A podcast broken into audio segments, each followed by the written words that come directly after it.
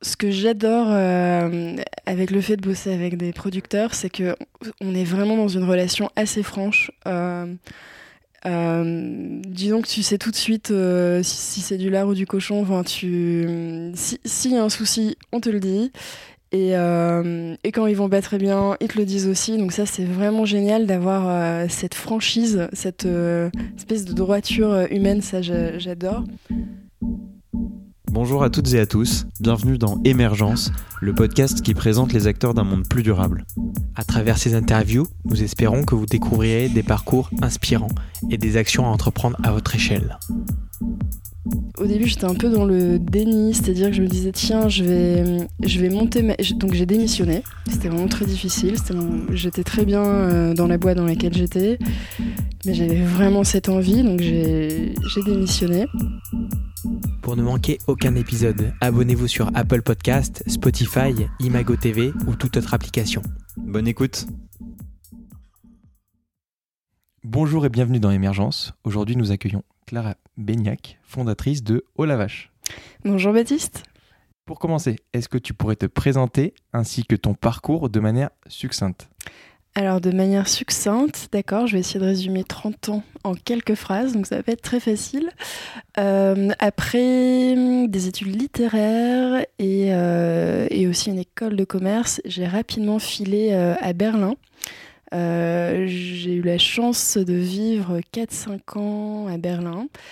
J'y suis arrivée un peu par hasard et là-bas j'ai travaillé pour une boîte qui vendait des voyages engagés en Amérique du Sud, euh, continent que je connaissais vraiment très mal, mais le, boulot m'a beaucoup plu, j'ai beaucoup aimé Berlin.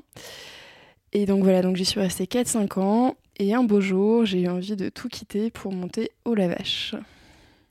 Pourquoi tu as changé euh, de vie hein, et monté un projet euh, Comment t'expliques cela Je pense qu'il s'est s'est passé beaucoup de choses différentes. Euh, donc comme je te le disais, mon travail c'était d'inciter les gens à partir euh, découvrir l'Amérique du Sud, donc vraiment à partir, euh, enfin partir à l'autre bout du monde.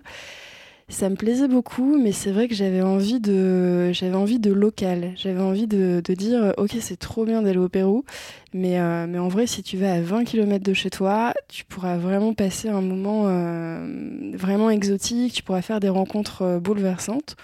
Donc ça, c'est, je pense que c'est quelque chose que j'ai toujours eu euh, en moi. Et après, c'est vrai que je me suis, euh, l'alimentation est devenue de manière assez soudaine euh, quelque chose de très important. Donc pour tout dire, j'ai fait, euh, j'ai passé deux semaines, j'ai fait deux semaines de volontariat dans une ferme à, à 20 km de Berlin justement. Et, et ces 15 jours ont été très très impactants pour moi. Donc c'était une ferme très diversifiée. Je me souviens d'un un matin, il y avait plus d'œufs pour le petit déjeuner. Et, euh, et le fermier m'a dit, bah écoute, euh, va aller chercher dans le poulailler. Et ça, ça m'a vraiment... euh, je trouvais ça dingue en fait d'être si proche de, de son alimentation. Et tout ça a fait que je me suis dit, tiens, c'est chouette. Euh, mais ce qui est dommage, c'est que les producteurs gagnent pas tous bi- bien leur vie. Donc, est-ce qu'on pourrait pas créer quelque chose qui permette d'aller passer du temps à la ferme et filer euh, un peu plus de, de sous aux producteurs? Et donc, tout ça, ça a fait euh, au la vache. Avant de revenir sur, sur le projet, euh, est-ce que tu peux expliquer comment s'est passée en- la transition entre ton ancien travail et créer une entreprise Ce qui n'est pas toujours évident? Oui, bah effectivement. Alors, ce qui s'est passé, c'est que j'ai eu, eu cette idée, euh, cette idée de, boîte, et c'était juste avant de prendre plus de responsabilités euh, dans, dans mon travail. Donc vraiment, c'était le pire timing. C'est-à-dire que enfin, euh, j'accédais à un boulot que j'avais, un poste que j'avais convoité depuis longtemps. Et cette idée arrivée impliquait forcément euh, un retour en France. Enfin, en fait, tout simplement, j'ai juste chassé l'idée et je me suis dit, Clara, là, t'avais un projet, t'avais un plan, tu le respectes. euh, voilà, tu, prends tes nouvelles responsabilités euh, à Berlin. Et en fait, ce qui s'est passé, c'est que cette idée n'arrêtait pas de, revenir. J'y pensais vraiment très souvent.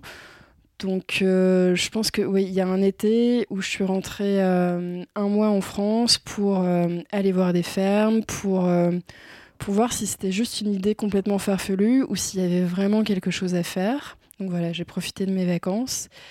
Et au bout d'un moment, je me suis dit, bah, hum, ouais, en fait, effectivement, il y a un truc à faire. Là, il va falloir sauter le pas. Enfin, donc c'est parti. Mais au début, j'étais un peu dans le déni, c'est-à-dire que je me disais, tiens, je vais, je vais monter. Donc j'ai démissionné. C'était vraiment très difficile. J'étais très bien euh, dans la boîte dans laquelle j'étais. Mais j'avais vraiment cette envie, donc j'ai démissionné. Et puis je me disais, tiens, je vais, je vais profiter d'avoir plus de temps à Berlin. Et puis euh, un peu à côté, je vais réfléchir euh, à monter ma boîte en France. J'étais complètement dans le déni, c'est-à-dire que je n'ai pas déménagé de Berlin. J'ai vraiment cru que j'allais pouvoir faire les deux en même temps. Et en fait, euh, bah, rapidement, j'avais besoin d'être à Paris toutes les semaines. Donc j'ai réemménagé à Paris. Et puis et puis là, ça fait deux ans, deux ans et demi que c'est parti. Et comment t'expliques ce déni? C'est un mot qui est revenu souvent. Euh... Euh, comment j'explique ce déni? Bah, Je pense que ça fait, ça fait peur de se dire euh, tiens, je, ne vais pas avoir de revenus, je lance quelque chose, euh, je n'ai pas du tout de, business plan. Enfin, l'équation économique est loin d'être d'être trouvée. Et puis en, plus il y avait aussi euh, bah, quitter ma vie berlinoise pour retrouver ma vie parisienne. Enfin, ça faisait vraiment énormément de sujets d'un coup. Donc je pense que pour l'accepter, pour avaler la pilule, j'avais besoin de voilà de ne pas voir certaines choses. Puis petit à petit, euh, on s'ajuste à la réalité et puis on se dit que c'est pas plus mal. Donc euh. là, on va parler maintenant justement de ton projet. Oh la vache, qu'est-ce que c'est?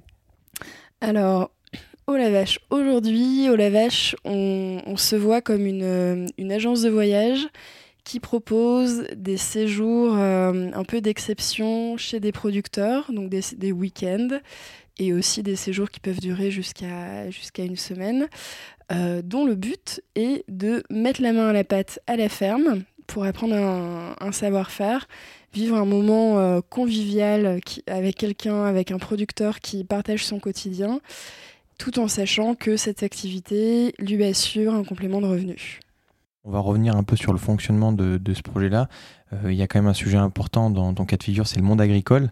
Euh, tu es en contact avec eux euh, de manière quotidienne.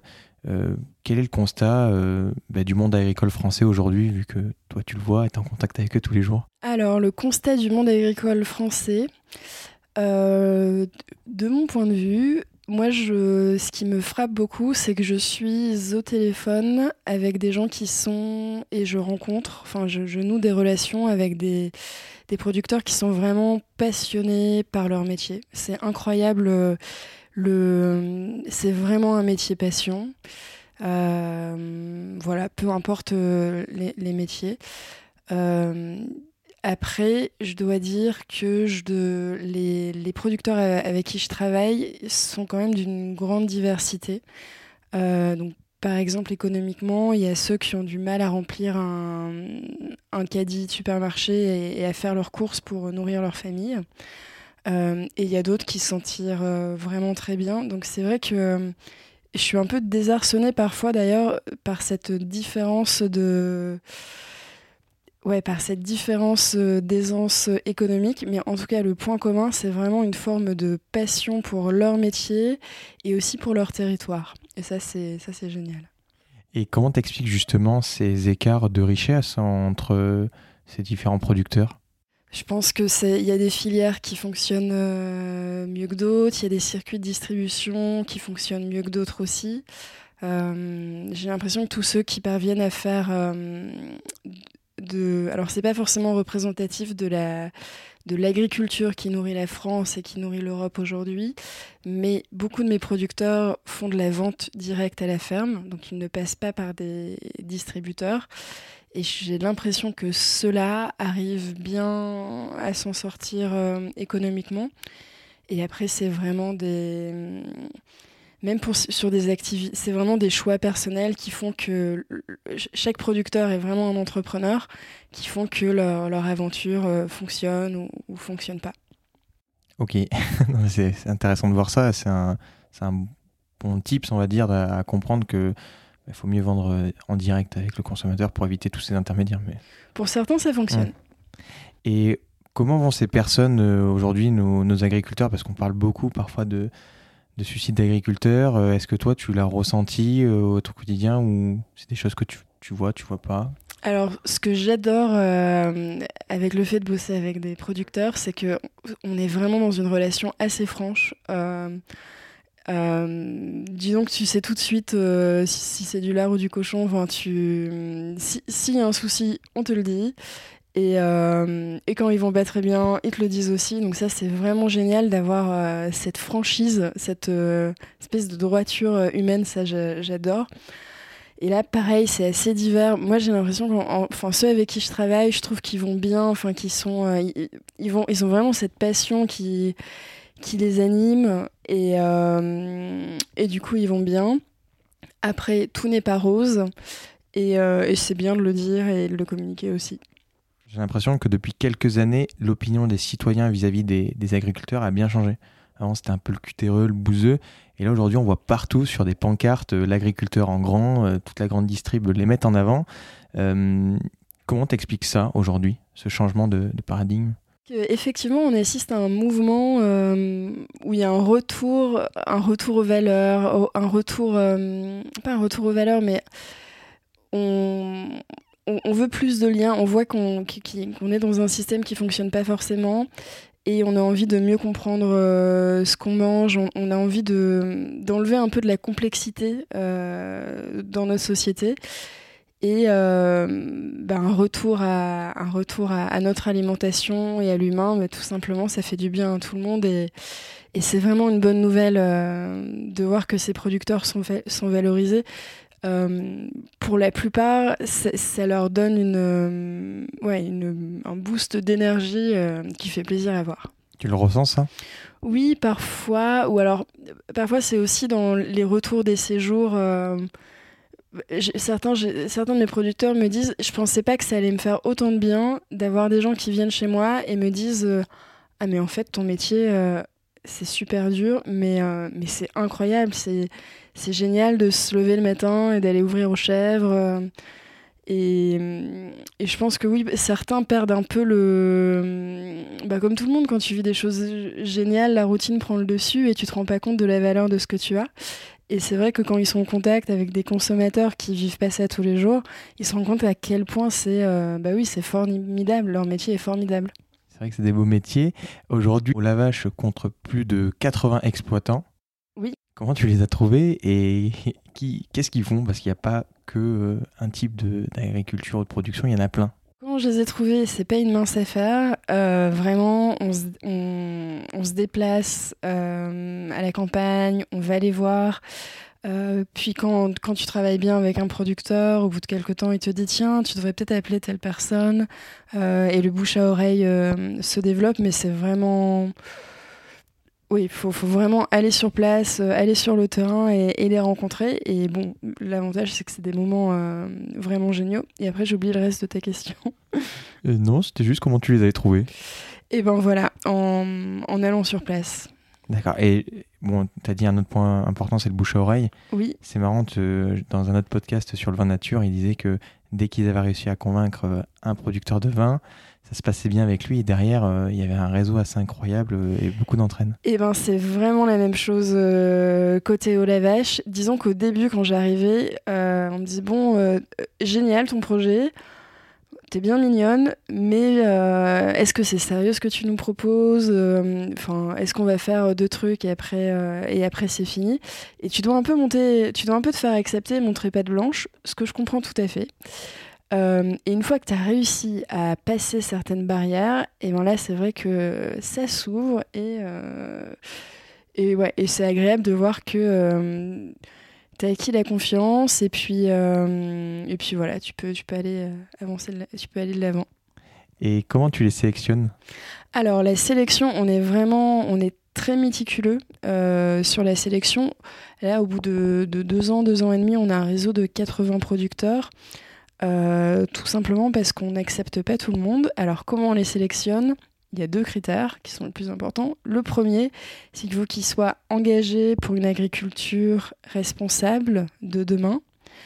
donc voilà, premier critère. Et deuxième critère, ben, mon travail, c'est quand même de faire en sorte que des inconnus passent un week-end ou des vacances euh, où ils se marrent trop. Il faut vraiment que ce soit un, bon moment pour eux. Donc, notre deuxième critère, c'est que ces producteurs soient vachement sympas. Et cet aspect euh, convivialité, générosité, il est très très important dans notre euh, recrutement des producteurs au la vache. Et tu as dit un, premier point intéressant. j'ai perdu le fil là-dessus. Premier, engagé pour une agriculture durable de demain. de demain. Qu'est-ce que c'est? Alors, qu'est-ce que c'est? Euh, alors, ça ne veut pas dire que, par exemple, tout notre réseau est en bio ou que tous nos producteurs sont des producteurs locaux. Ça veut juste dire euh, que, ce sont des... Et nous aussi, on n'a aucune, euh, aucune légitimité pour avoir un label. On n'a pas les compétences, on n'a pas du tout l'ambition de faire ça. On veut juste bosser avec des producteurs qui ont l'envie de, de transmettre et aussi l'envie bah, que l'agriculture soit de plus en plus responsable, euh, qu'elle se développe de manière plus en plus responsable. Aujourd'hui, on sait que les agriculteurs, ils travaillent beaucoup. Euh, ça les fatigue pas trop de recevoir des gens le week-end? Alors si, absolument. Et c'est effectivement, donc au lavage, c'est vrai que c'est pas facile dans, notre histoire parce que on a quand même plein de critères. On veut des producteurs qui soient vraiment producteurs. On veut pas... Euh, on veut pas que ce soit par exemple des fermes pédagogiques euh, où en fait c'est un peu plus Disneyland qu'une ferme. Et j'ai rien contre les fermes pédagogiques, mais c'est juste pas notre, ambition. Donc on veut qu'ils soient producteurs, euh, qu'ils fassent pas trop de tourisme, mais un petit peu. Donc oui, c'est assez périlleux. Euh, oui, si, c'est du travail en plus, mais c'est vrai que ceux qui le font, ils ont c'est des gens qui accueillent déjà beaucoup chez eux, ils ont cette ouverture, ils ont envie, c'est pas parce qu'ils vivent à la campagne qu'ils n'ont pas envie de rencontrer plein de nouvelles personnes. Donc ça, ça nous facilite, euh, ça nous facilite un peu la tâche. Quels sont leurs retours en tant que hôte et est-ce que tu les formes un peu? Je sais pas, recevoir des gens, c'est peut-être pas inné pour tout le monde, non? Oui, tout à fait. Euh, on les accompagne euh, réellement. En fait, on a deux types de, producteurs. On a ceux qui font déjà de l'accueil, qui ont déjà des... Par exemple, certains ont déjà des chambres d'eau, des gîtes, ou ont essayé de faire des choses avec Airbnb. Euh, donc là, notre accompagnement à l'accueil est moindre. Euh, et après, il y a ceux qui, ont, qui ont toujours eu envie de le faire, mais qui n'ont jamais vraiment su euh, comment commencer, euh, comment mettre les choses en place. Et, et, là, on les accompagne réellement. Donc, ça, passe par des petits tips comme bah, appelle des gens avant qu'ils ne viennent chez toi, passe-leur un coup de fil pour savoir quelles sont leurs attentes. Quand ils arrivent, vous faites un bon café quelque chose de très simple, mais au moins voilà, vous asseyez ensemble et vous, vous parlez de ce dont vous avez envie de vivre euh, pour ces deux trois jours. Et les ah pardon. Oui, voilà. Euh, et le retour des citadins. Alors les retours des citadins, bah, en général ils sont euh, enchantés. Ce qui, est, ce qui est dingue, là par exemple avec, les, avec la nouvelle année, on a reçu plusieurs euh, messages de producteurs qui avaient reçu des, cartes de vœux ou des cartes postales de citadins, enfin de voyageurs qui étaient, euh, qui étaient venus chez eux pour un week-end ou pour une semaine. Il y a vraiment des relations assez fortes, euh, assez fortes qui se créent. Donc ça, on en est, on en est super fiers. c'est top, c'est une belle aventure humaine. Absolument. Aujourd'hui, là, c'est quoi l'avenir de Au Lavache en 2020 Qu'est-ce que tu prévois? Ça fait deux ans et demi. Euh, qu'est-ce que tu comptes faire euh, pour cette année? Eh ben, on a encore mille choses euh, à apprendre. Bien sûr, on veut se développer, on veut proposer des, des séjours, on veut vraiment être partout en France. Et on veut, on veut proposer de plus en plus de, de semaines où, par exemple, pendant une semaine, on découvre le Pays Basque, on rencontre un ou deux producteurs, euh, il nous emmène dans ces lieux euh, euh, que le producteur adore. On veut proposer des, séjours de plus en plus premium et axés sur le territoire français. C'est des beaux projets. Et aujourd'hui, vous êtes présente où en France là? On est vraiment présent partout en France. un petit coucou s'il y a des Corses qui nous écoutent parce qu'il nous manque quelques partenariats en Corse et ce serait l'occasion d'y aller pour moi, donc ce serait génial. Euh, sinon, au début, on s'est essentiellement développé autour de Paris, en pensant que nos, clients seraient surtout parisiens. Et la bonne nouvelle, c'est que nos clients viennent un peu de partout en France. Donc on est vraiment partout. Euh, voilà, vraiment partout. Il y a un autre point que tu avais évoqué, c'était le complément de revenu. On en a parlé un peu au début. Pour certains, c'est compliqué. Et aujourd'hui, avec euh, ta plateforme, ils arrivent donc vraiment à créer quelque chose, euh, un complément. Oui, tout à fait. je pense que sur l'année 2019, on, a dû, on a rassemblé, on a collecté 100 000 euros de complément de revenus pour les producteurs. Euh, donc c'est complètement, c'est assez inégal euh, d'un producteur à l'autre, mais oui, c'est effectivement un moyen de générer un complément de revenu. Nous, notre but, c'est quand même que ce soit pas leur revenu principal pour que leur activité principale reste bien euh, celle d'être agriculteur. On voit vraiment l'aspect social aussi, donc tu as parlé parce qu'ils se reconnectent.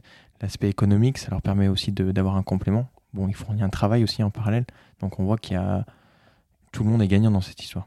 Tout à fait. Euh, on va juste revenir un peu sur euh, ton projet. Ça fait deux ans et demi, juste euh, bah, les réussites et les difficultés que tu as rencontrées à créer un projet. On sait que c'est pas facile. Qu'est-ce qui d'abord te plaît le plus dans ce projet-là? Je pense que ce qui me plaît le plus, c'est la diversité de mes interlocuteurs.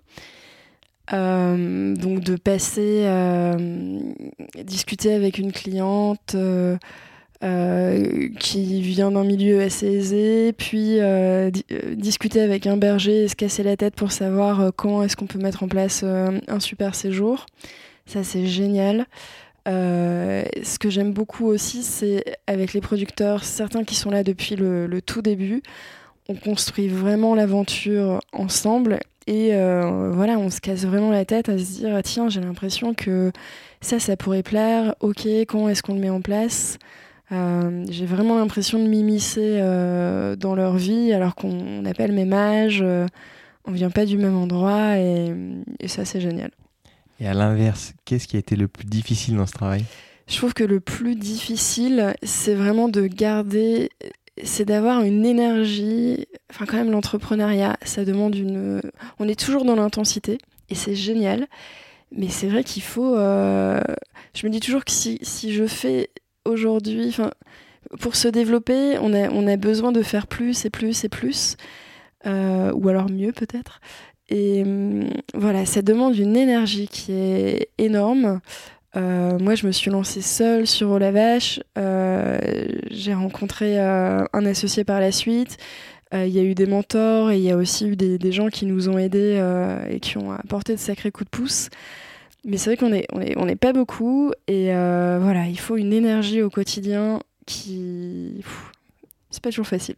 Et comment tu peux garder cette énergie euh, au quotidien? Alors, euh, ça s'appelle l'équilibre vie pro, vie perso. J'ai eu énormément de, de mal à, à, me préserver en tant que personne ma première année d'entrepreneuriat.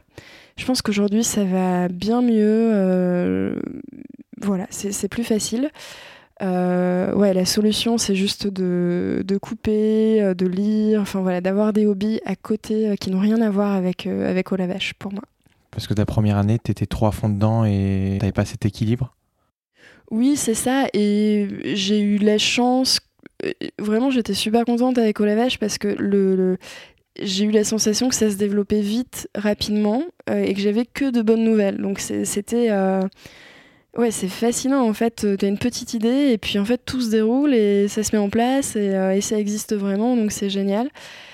Mais oui, parfois, qu'est-ce que c'est C'est vraiment agréable de couper et, euh, et de faire autre chose. Euh, dans ce podcast, on aime toujours donner des conseils à nos auditeurs. Quels conseils leur donnerais-tu pour se connecter ou reconnecter au monde agricole Parce que c'est un peu ce que tu fais aujourd'hui. Oui, alors il y a une expérience que je trouve toujours un petit peu marrante euh, à mener, c'est de se dire tiens pendant un mois, donc en moyenne on mange trois fois par jour à peu près, euh, pendant un mois je vais essayer, de manger cinq produits euh, où je connais les, producteurs ou, juste je sais qui ont, voilà, qui ont produit ces produits-là. C'est un petit défi et si vous n'y arrivez pas, eh bien, il sera peut-être temps de se reconnecter à votre alimentation. Et, euh, voilà. Ça paraît compliqué comme, comme challenge, surtout pour les citadins. Quel type donnerais-tu pour essayer de trouver un peu des, des parades pour connaître d'où viennent nos producteurs et, ce qu'on mange? Bah, il y a plein de réseaux qui existent. par exemple, vous avez les, les AMAP qui permettent, voilà, les AMAP. Euh, il y a d'autres initiatives comme La Ruche qui dit oui. Après, il y a plein d'épiceries euh, ou de primeurs. On va encore parler de Paris, mais il y a Au bout du champ. Je sais qu'ils invitent souvent leurs producteurs. Donc je pense qu'en ville, il existe déjà des solutions pour rencontrer euh, les producteurs. Et après, je pense que la bonne idée, bah, c'est de prendre sa voiture, son vélo, un train et de partir à la campagne et, et d'aller rencontrer euh, un viticulteur pour pouvoir dire ah bah tiens cette bouteille euh, je sais d'où ça vient. Voilà faut faut, faut, bouger. faut se bouger c'est ça. On arrive dans les dernières questions. Euh, quel livre aux, ressources conseillerais-tu à, nos auditeurs? Alors si vous ne connaissez pas encore moi, ça m'a énormément. Un livre qui m'a beaucoup apporté dans mon développement, c'est un livre de Pierre Rabhi. Euh, mais à vrai dire, je conseillerais plutôt ses conférences. Je trouve que c'est plutôt un homme de, parole. Euh, voilà, regardez, euh, regardez les, vidéos de Pierre Rabhi si vraiment jamais vous, n'êtes tombé dessus. il raconte quoi un petit peu Pierre Rabhi? Alors Pierre Rabhi parle de la, sobriété heureuse. Donc c'est bon, chacun il trouvera sa définition. Moi, moi je l'ai compris comme comment avec moins de choses, moins de voilà, moins de fast, on peut euh, s'équilibrer, retrouver une simplicité et, être droit dans ses bottes. Et dans ce podcast, qui c'est que tu aimerais écouter? Qui j'aimerais écouter? Eh ben, je pense que j'aimerais bien écouter quelqu'un que je n'ai encore jamais rencontré et que je n'aurais pas tellement l'occasion de croiser euh, dans l'entrepreneuriat. Il y a ça n'a rien à voir, mais il y a un restaurant kurde en bas de chez moi euh, le monsieur qui l'a fondé, qui est donc un entrepreneur, euh, c'est un kurde iranien. Le restaurant s'appelle Zozan. Il a une vie incroyable. Donc il a fui, il a fui l'Iran en, 79. Et aujourd'hui, il tient un restaurant qui est délicieux en France, qui, qui, attire beaucoup de gens. Enfin, il y a beaucoup de gens du quartier qui viennent, qui viennent dans ce restaurant. Et j'aimerais bien savoir comment est-ce qu'il est arrivé à tenir une affaire euh, pareille qui fonctionne et qui apporte beaucoup de joie euh, aux habitants du quartier. Ok, moi c'est très intéressant parce qu'on m'a jamais proposé ce genre de sujet. Donc, eh ben, euh, n'hésite pas. donc je vais aller chercher. Et où c'est qu'on peut te retrouver ainsi que Olavache? Où est-ce qu'on peut me retrouver? Moi, Clara, dans la vie, où est-ce que je suis? Oui. sur mon petit vélo, et ben, au restaurant Zozane, euh, dans, le, dans le 18e arrondissement de Paris. Et au Lavache, euh, un petit peu partout. Euh, allez sur Internet, sur Instagram, on sera là. Ok, bon, on te souhaite plein de bonheur pour cette année 2020. Merci. courage et à bientôt. Merci. Salut, à bientôt. Si vous avez apprécié cette interview, faites-le savoir à notre invité sur les réseaux sociaux. Vous trouverez les liens sur notre site internet émergence.co, ainsi que toutes les ressources pour approfondir le sujet. Et si vous voulez nous donner un petit coup de pouce, rien de plus simple, vous pouvez mettre un 5 étoiles sur Apple Podcast, vous abonner à l'émission sur les plateformes d'écoute ou partager l'épisode dans votre entourage. Et pour ne manquer vraiment aucune actualité, vous pouvez nous suivre sur notre Instagram ou notre compte Facebook. Nous tenons également à remercier Bertrand Jacquet pour la création de la musique du générique. À dans deux semaines pour le prochain épisode. Bye bye.